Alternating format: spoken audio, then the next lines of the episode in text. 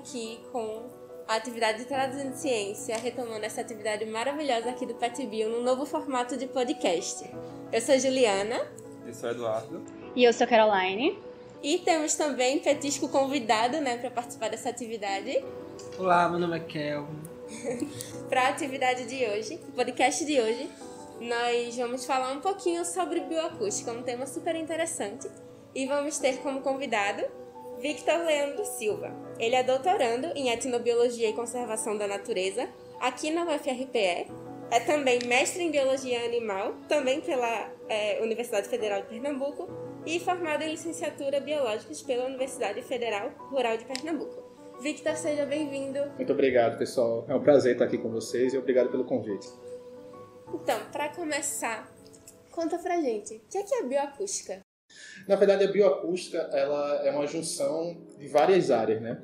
Ela junta aí a parte bio, né, a biologia, com a parte acústica, né, com a parte da física.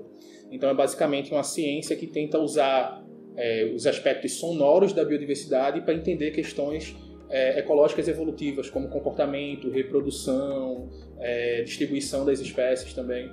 Então a gente tem aí dentro da bioacústica uma área interdisciplinar, né? Isso é que dá talvez a mágica da, dessa área tão fantástica. E para saber essas medições né, de acústica, vocês utilizam alguma ferramenta, alguma coisa específica para isso? É, hoje, para a bioacústica, a gente tem uma gama muito grande de, de equipamentos. Né? Então, as pessoas pensam que a bioacústica é só a parte do campo, né? é só a parte de gravar, mas a maior parte do tempo a gente está na frente do computador. Né? Então, assim, a parte de campo, a gente tem diversos tipos de gravadores e microfone, tanto que você vai para campo gravar, você fica lá gravando, segurando o microfone, quanto hoje a gente está utilizando até gravadores autônomos, né? Que você vai uma vez lá, deixa lá ele fica 30 dias gravando, depois só vai lá para buscar, né? E um computador, a bioacústica, basicamente, hoje você precisa desses desse equipamentos, um gravador, um microfone e um computador para trabalhar. É uma coisa que muita gente se engana, né? Da atuação de um biólogo. Ah, tem um no mato, no ah. mar.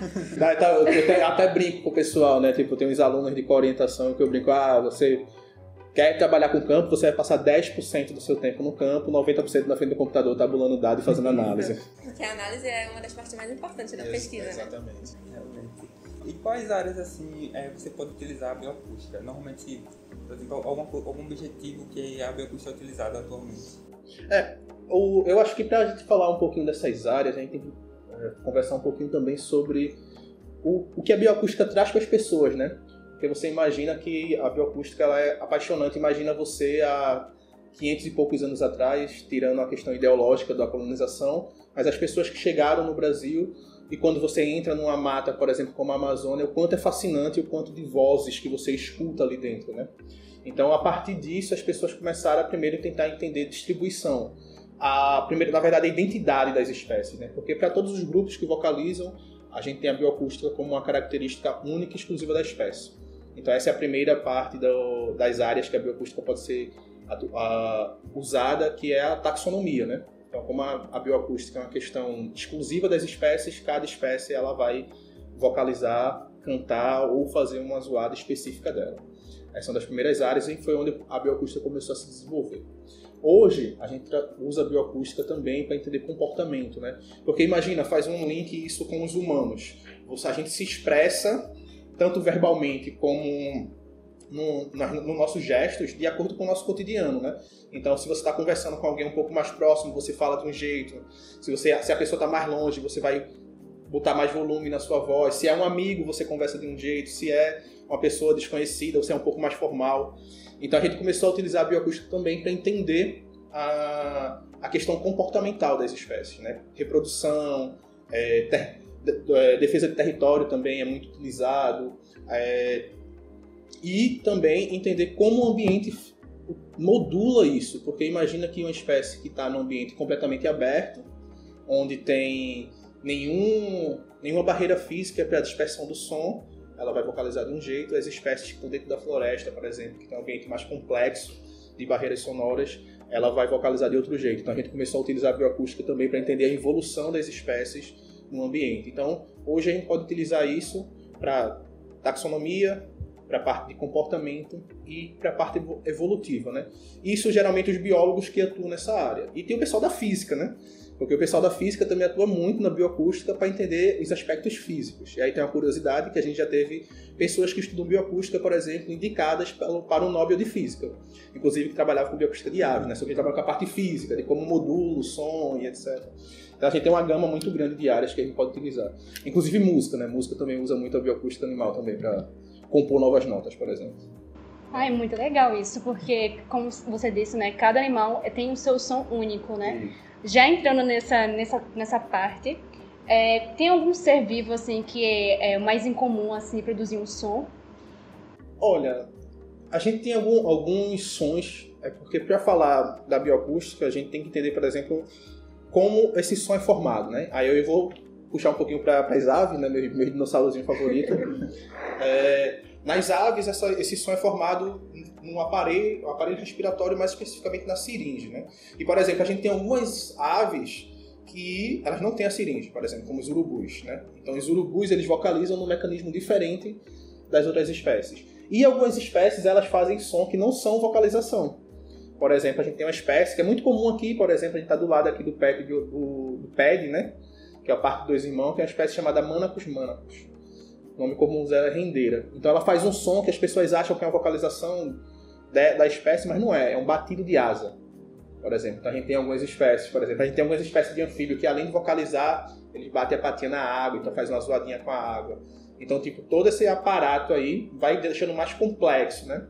Mas uma espécie que ela não vocaliza, assim, tem espécies que vocalizam um pouco, agora nenhuma espécie, das que, das que são estudadas pela bioacústica, eu acho que não há essa, só essa diferença de se a vocalização é feita por um aparato respiratório e vocal ou se é utilizando outras partes do corpo, como a asa, por exemplo.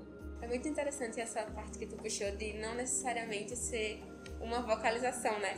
Porque já falando um pouquinho de inseto, a gente pensa que ah, a cigarra tá cantando, é, o grilo tá cantando, mas não é bem assim, né? Só vibrações, né? Pode explicar um pouquinho como é isso, Vitor? Sim, é, algum, alguns animais, principalmente os insetos, né, eles, eles não têm uma, aquele barulho que a gente escuta, né, aquele som que a gente escuta, na verdade eles são é um som físico, né? Não é um som de vocalização. Então, por exemplo, cigarras elas vibram é, partes do corpo como o abdômen para produzir zoada. Os grilos, por exemplo, vibram as asas, assim como algumas espécies de aves também tem essa questão de vibrar, de, vibrar não, no caso das aves é bater.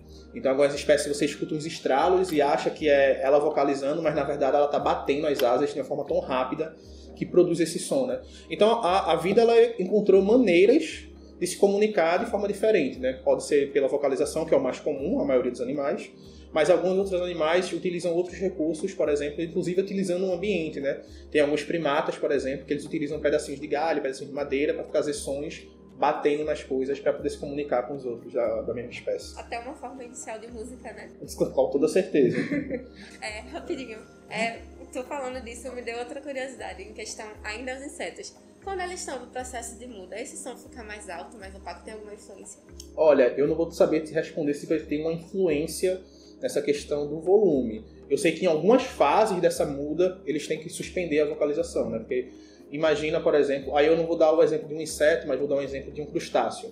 Imagina que quando o, os, os crustáceos estão trocando o exoesqueleto deles, eles, têm, eles ficam com o exoesqueleto um pouco mais frágil, né? Tipo, fica um pouco mais mole. Então não vai produzir o mesmo som se eles usassem aquele exoesqueleto para produzir um som, por exemplo.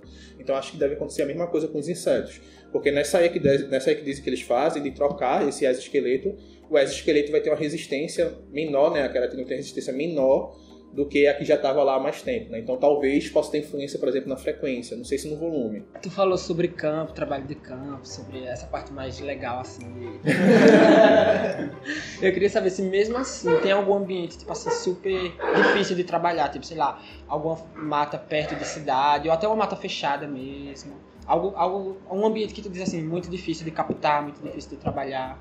Olha, é, para aves, aí eu vou falar de novo do dinossauro, né? É, para aves a, é, a, gente não tem tanta não tem tanto esse problema. A gente tem um, um, pouco disso quando é muito perto de área urbana, porque esse ruído ele, ele acaba, acaba sendo na mesma faixa sonora, né? Porque, por exemplo, a gente escuta em uma determinada faixa sonora, né? De, então, quando o ruído está nessa mesma faixa que a gente está escutando, acaba atrapalhando a gente identificar, de gravar, fica ruim.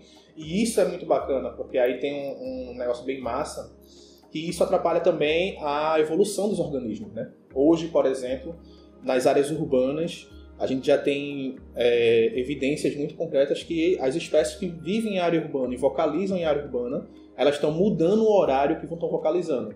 Então, por exemplo, tem a sabiá, né, que é muito conhecida, que é o tour dos chufiventes, e o pessoal começou a identificar que elas estavam cantando de madrugada.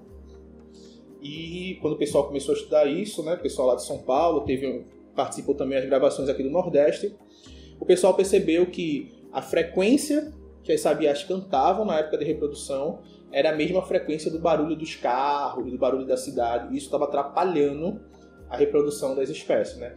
Aí as espécies que cantavam fora desse horário começou a ter um maior sucesso reprodutivo e acaba fixando essa característica, né? Porque esse barulho urbano acaba atrapalhando a reprodução desses animais.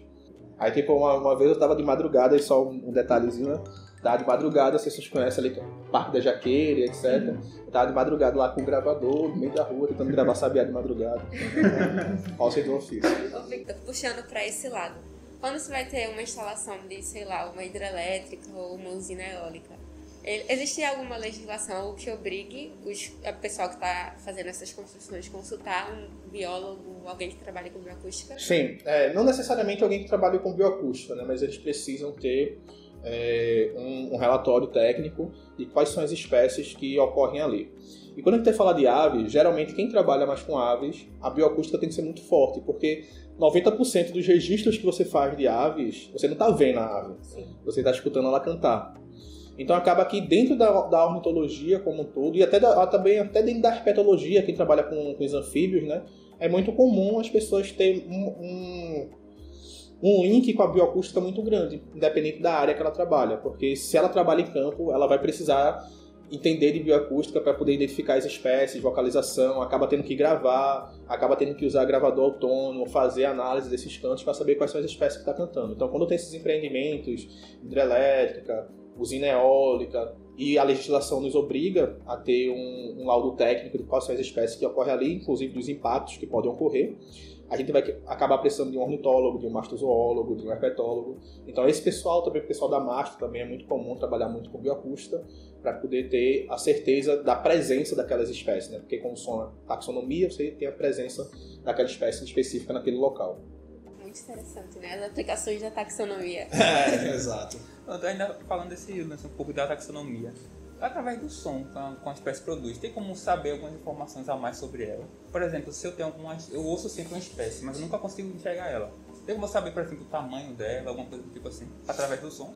Ó, oh, tem algumas, tem algumas questões que a gente consegue linkar evolutivamente. Por exemplo, a gente sabe que é, algumas famílias de aves elas vão cantar sempre num tom mais agudo ou num tom mais grave por exemplo, os papagaios, piscitacídeos, então eles têm uma vocalização muito característica deles, né? Mas a principal, principal assim, é, encanto disso é que às vezes a variação você não percebe no seu ouvido.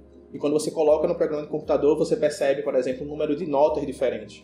É, a frequência muda, a frequência média, a frequência mais alta, a potência do canto, né, que são características físicas do canto, e acaba que muitas espécies estão sendo descobertas por causa disso.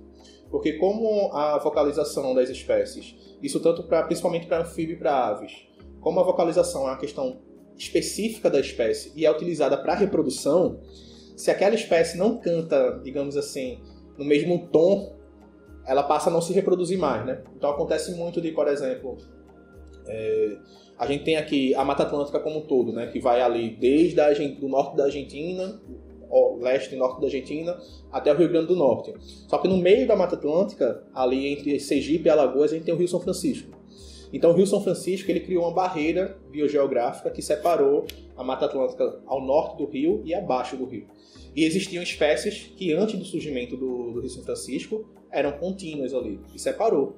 Aí acaba que as espécies que estão no que a gente chama de centro de endemismo, né, que é essa Mata Atlântica ao norte do Rio São Francisco, começaram a evoluir diferente e desenvolver características vocais diferentes. Então, às vezes, você escuta uma espécie que está aqui, em Pernambuco, você pensa, putz, essa espécie é tal. Aí você vê, não, essa espécie não ocorre aqui. Às vezes é só uma espécie congênera que evoluiu separadamente. A vocalização é muito parecida, mas quando você bota para analisar no programa do computador, a vocalização se separa. É bem diferente. A famosa deriva gênica que se diz? Não, não. Isso aí é, é especiação alofática, né? Então, as espécies separou e evoluiu separadamente uma da outra.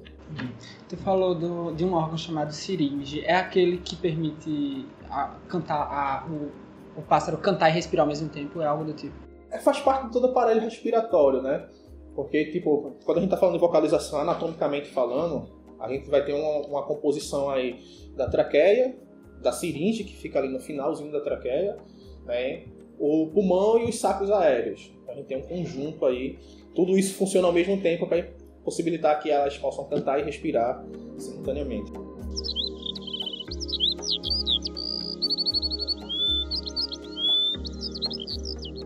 É possível a gente coletar alguma informação sobre o comportamento animal através do som que ele produz? Sim, bastante, bastante.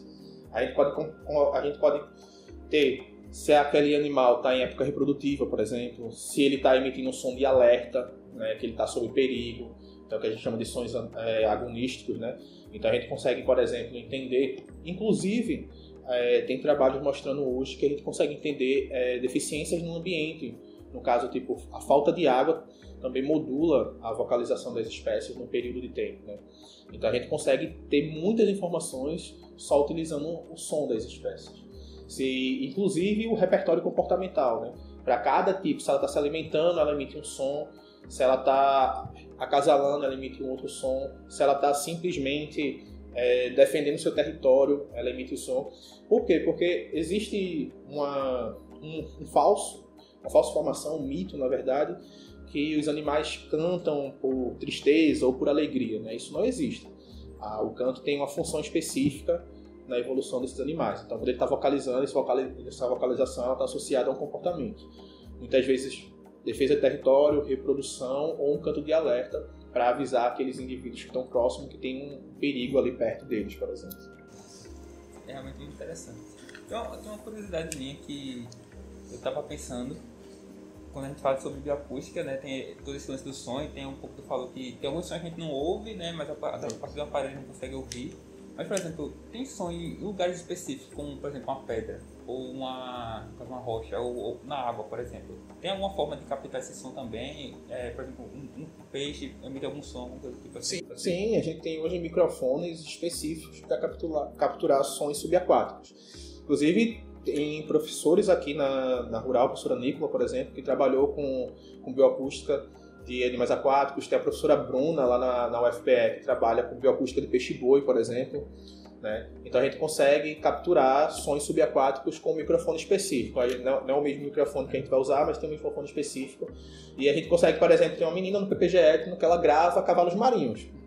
Então, tipo, ela pega o microfone subaquático, que é Carol, e ela grava os cavalos cavalo marinho. Então, tipo, o som, a baleia, por exemplo, a gente tem muitos, muitos trabalhos com bioacústica de baleia, né? Golfinhos também. Sim. Então a gente consegue gravar esses sons subaquáticos também. Tem áudio no YouTube, né? Que são os tons de baleias e é, golfinhos é. cantando. Eu adoro ouvir pra dormir, pra descansar.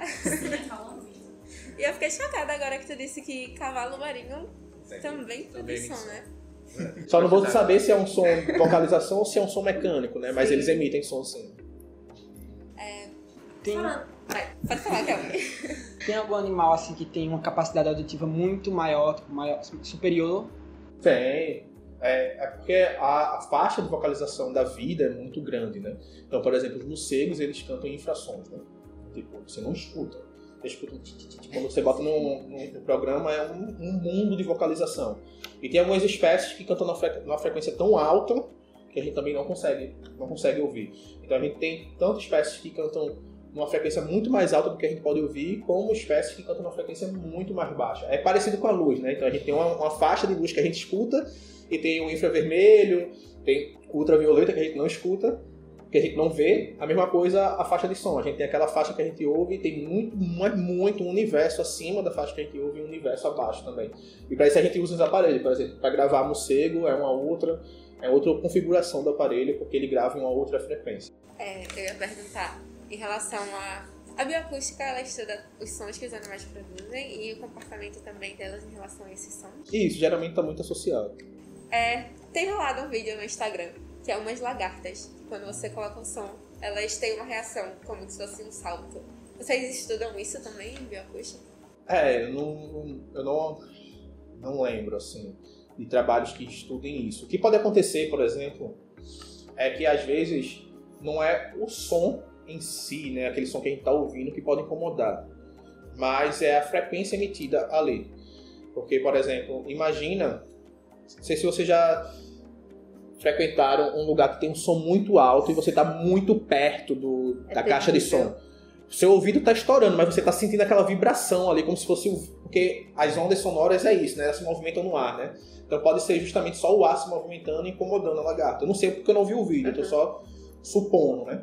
Porque depende muito, eu não vou te dizer agora, não vou saber te dizer qual a frequência que uma lagarta escuta, né? Mas eu acredito que possa ser dependendo da proximidade que está o som e a lagarta, pode ser só essa vibração no som, né, no ar, as ondas se dissipando no ar que pode influenciar o comportamento dela. Geralmente o que a bioacústica estuda é o comportamento associado ao emissor do som, né? Então, tipo, se o emissor do som está reproduzindo, está se comportando como ele está vendo, entre aspas, o ambiente naquele momento, né? Então, geralmente o comportamento é associado ao emissor do som.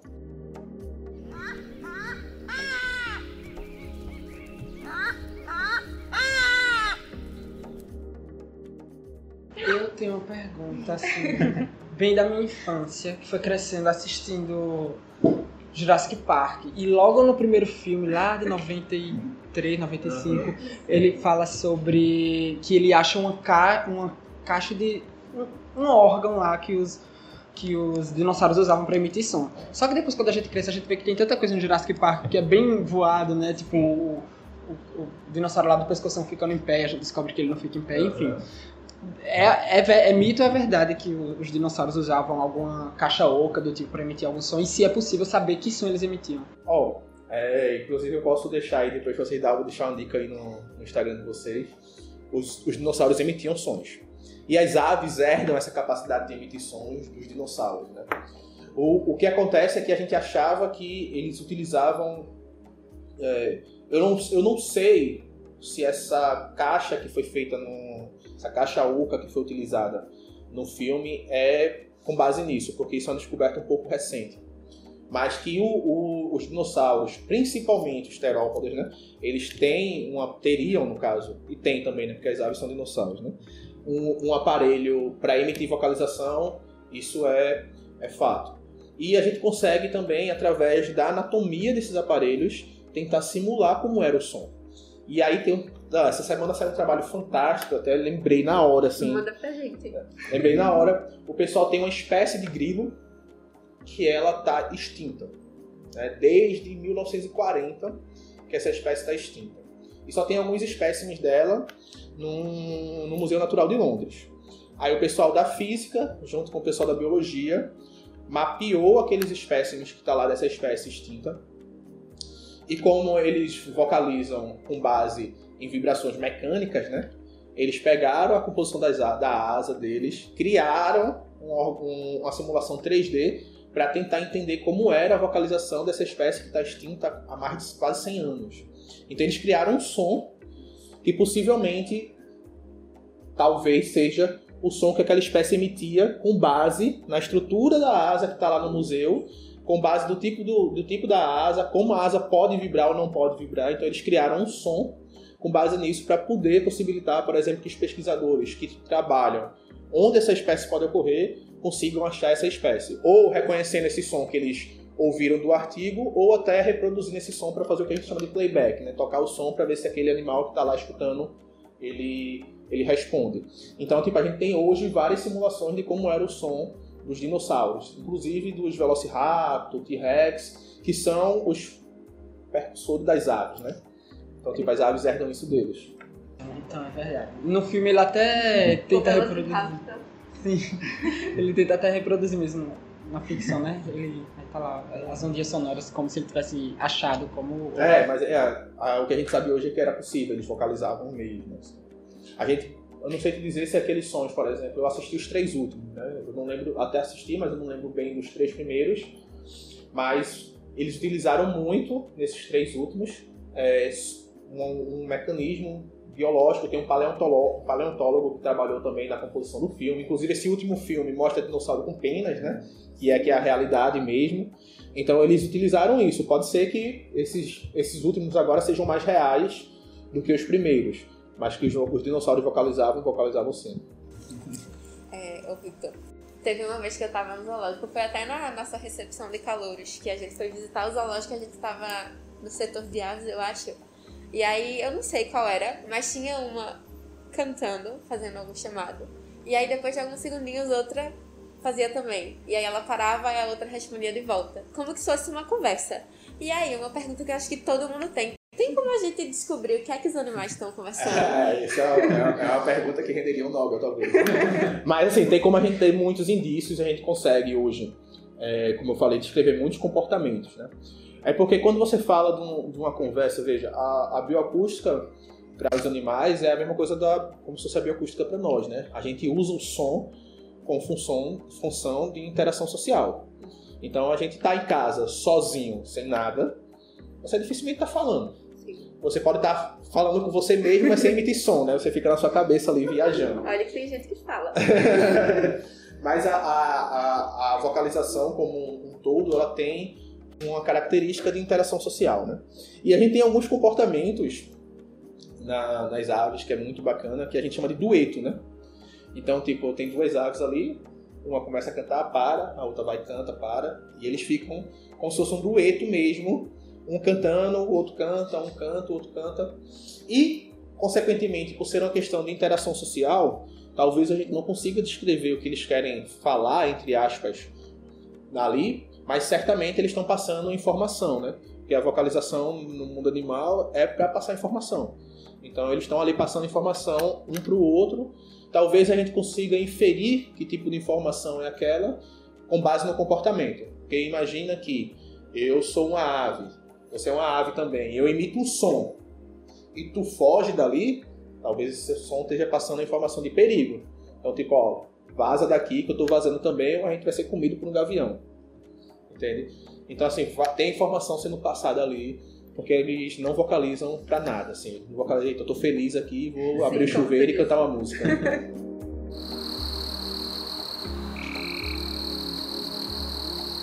Qual próximo candidato, evolutivamente falando assim, a, daqui a milhões de anos, que possa adquirir uma linguagem complexa, igual a nossa? É, ó, se eu fosse chutar os primatas.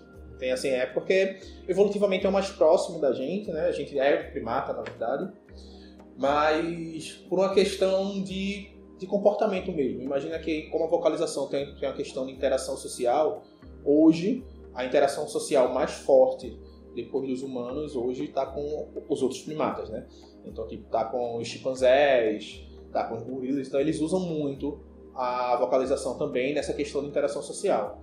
Então, se, como mesmo sendo uma, uma questão muito complexa, né, porque não é determinística a evolução, né, então você não consegue determinar como vai ser a evolução daqui a milhares de anos, mas se eu fosse chutar hoje, eu diria que continuaria sendo os primatas. Se a gente hoje é extinto, talvez quem passe a dominar por uma questão de, de evolução mesmo, são outros primatas. É, ô Vitor, pra gente finalizar, conta aí pra gente, em um minutinho, sobre o teu projeto de pesquisa aí no doutorado. Tá, é, um minuto é complicado, mas na banca. Conte aí um minuto o que você faz na sua vida toda. É difícil. O grande desafio. É, apesar de hoje eu não tra... no meu doutorado ele não tem, não tem bioacústica, né?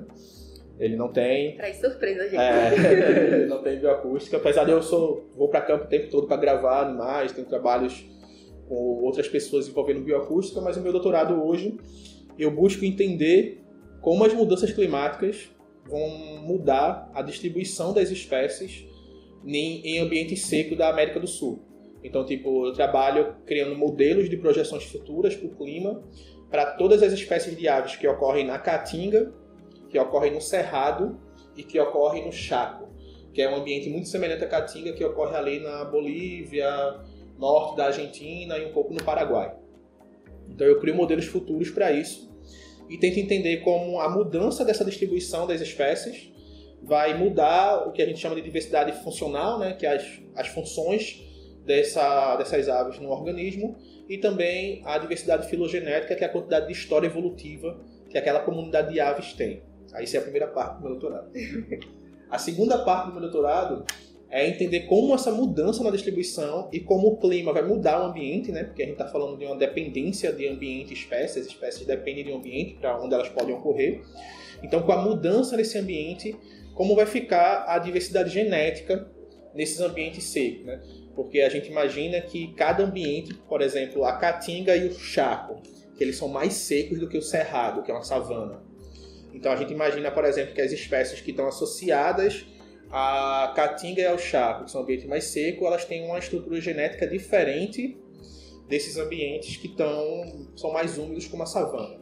Então, como está essa estrutura genética hoje no presente e com as mudanças climáticas que vão mudar os ambientes, por exemplo, vai deixar a caatinga mais seca, o cerrado um pouco mais seco e a, o chaco mais seco, se vai acentuar essa diferença, ou seja, se os genes, as espécies podem até se mover, mas genes específicos estão associados a ambientes específicos. Então, os genes que ocorrem na caatinga eles vão dar condição de resistência seca àqueles indivíduos que ocorrem na caatinga. A mesma espécie ocorre no cerrado, mas ele não tem aquele gene que dá adaptação à seca a, a, esses organismos. Então, essa é a segunda parte do meu doutorado e é isso que eu estou estudando no momento. Olha aí, já fica a dica para o próximo podcast. Ah, tá falando disso, vamos embora. deixa aqui, deixa, deixa, aqui à vontade para falar de mudança climática, falar de dinossauro, que eu adoro, a fala de evolução de aves aí, pode chamar. Amei a conversa, Vitor, muito interessante, descobrindo muitas coisas, resgatando curiosidades, né? A gente tem certeza que todo mundo que está ouvindo aí também gostou, vai gostar, não sei, já ouviu, tá ouvindo. E é isso. Vitor, por favor, divulga o teu Instagram para o pessoal te seguir.